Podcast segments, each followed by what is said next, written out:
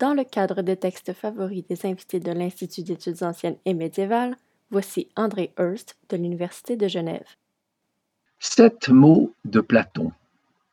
Le texte que j'aimerais vous présenter va peut-être vous sembler excessivement court et peut-être même fondamentalement dépourvu d'intérêt. Bien évidemment, mon petit jeu consistera à vous persuader du contraire. Le voici dans l'original, la traduction suivra. Il est facile à mémoriser. O file phaedre, poide kai pothen. Sept mots en tout. Ces sept mots sont de Platon. Il les fait prononcer par Socrate au tout début du dialogue intitulé Phèdre un texte que Platon rédige à l'époque où il a fondé son école, la célèbre Académie, qui est l'un des ancêtres de nos universités. Traduction. Et je suis tenté de dire traduction première. Mon cher Phèdre, où vas-tu et d'où viens-tu? Traduction première parce que nous allons voir qu'en français, il en faudra nécessairement une seconde là où la langue de Platon, le grec du IVe siècle avant notre ère, peut exprimer davantage que cela à l'aide toujours de ces mêmes sept mots. À ce premier niveau, Platon pose le décor. Socrate voit passer Phèdre, le personnage lettré avec qui il va converser et qui donne son titre à ce dialogue, et lui demande simplement où il va et d'où il vient, manière courtoise autant qu'amicale, d'aborder une personne avec qui on projette de dialoguer. Ici, un peu de grammaire est indispensable.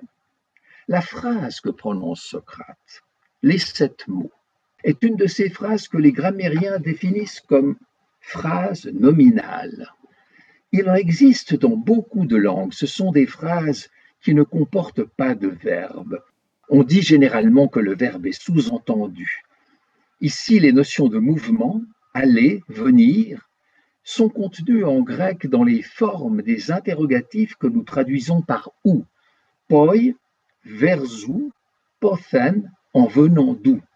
Mais c'est nous qui, en traduisant, ajoutons un sujet, vas-tu et viens-tu, parce que la situation nous semble l'impliquer nécessairement. Une traduction mot à mot de la phrase serait Mon cher Phèdre, où, vers où et d'où. Le sujet est donc laissé en suspens. La formulation que je viens d'émettre en traduction mot à mot n'est pas du français. Le grand linguiste Roman Jacobson disait que les langues ne se distinguent pas au travers de ce qu'elles peuvent exprimer, elles se distinguent au travers de ce qu'elles doivent exprimer. Ici, le français doit exprimer un sujet. Où vas-tu?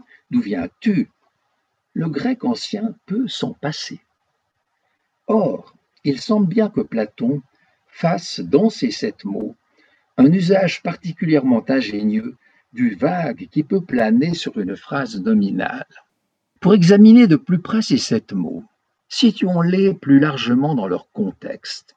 On vient de voir qu'un premier contexte est la rencontre de Socrate et de Phèdre, mais on peut aller plus loin et considérer la place de ces mots au début d'un dialogue philosophique avec lequel il n'est pas absurde d'imaginer qu'il pourrait entretenir une relation. On tiendrait compte alors du contexte le plus vaste possible de la phrase à l'intérieur du texte. De quoi est-il question dans ce dialogue? Résumer le Phèdre de Platon est une tâche notoirement difficile. On peut cependant désigner des lignes de force. On part d'un discours amoureux de Lysias, admiré par Phèdre, et dont il donne lecture à Socrate. Il a justement le texte sous la main. Deux questions sont impliquées. La rhétorique, art de convaincre, et les sentiments, en l'occurrence l'amour. Socrate, porte-parole de Platon dans le texte, le vrai Socrate, je le rappelle, est mort lorsque Platon écrit le Phèdre. Socrate va montrer que pour convaincre, c'est l'objectif de la rhétorique, l'essentiel et de connaître l'âme des destinataires de la parole.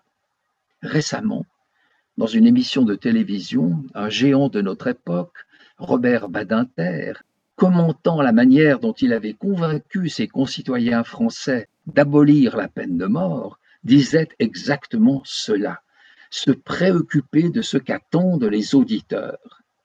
Platon développe alors une image, celle de l'âme comparée à un attelage conduit par un cocher. Les âmes sont comme des attelages qui évoluent dans le monde des idées, mais les deux chevaux de l'attelage ne sont pas également valeureux. L'un des deux finit par entraîner l'âme dans le monde inférieur de la matière.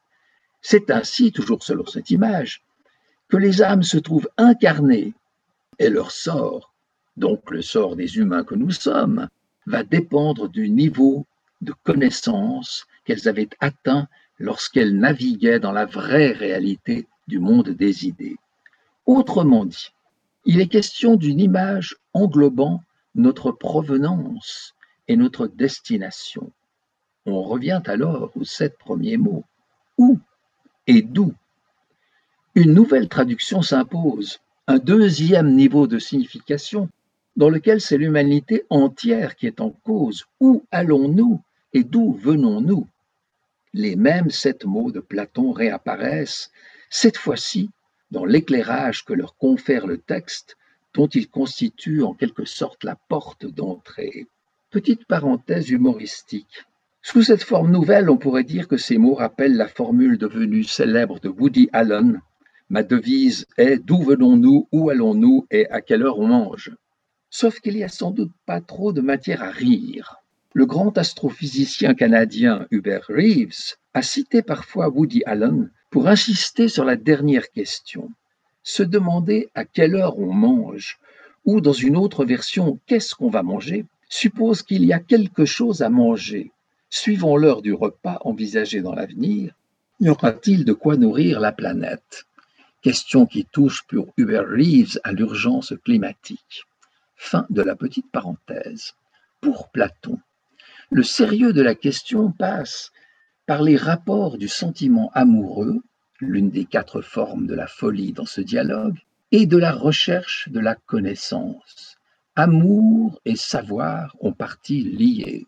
Le souvenir du monde des idées, source pour lui de tout ce que nous pouvons comprendre, indique notre provenance. Notre désir d'en savoir toujours plus, d'être attiré par l'amour vers la beauté et de la beauté vers la connaissance, signale notre direction.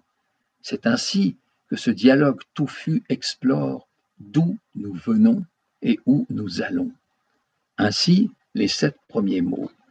Mon cher Phèdre, où vas-tu et d'où viens-tu?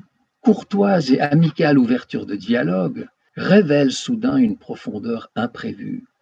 Où allons-nous? D'où venons-nous? Sous leur apparence anodine, ces sept mots énoncent en fait un programme inépuisable.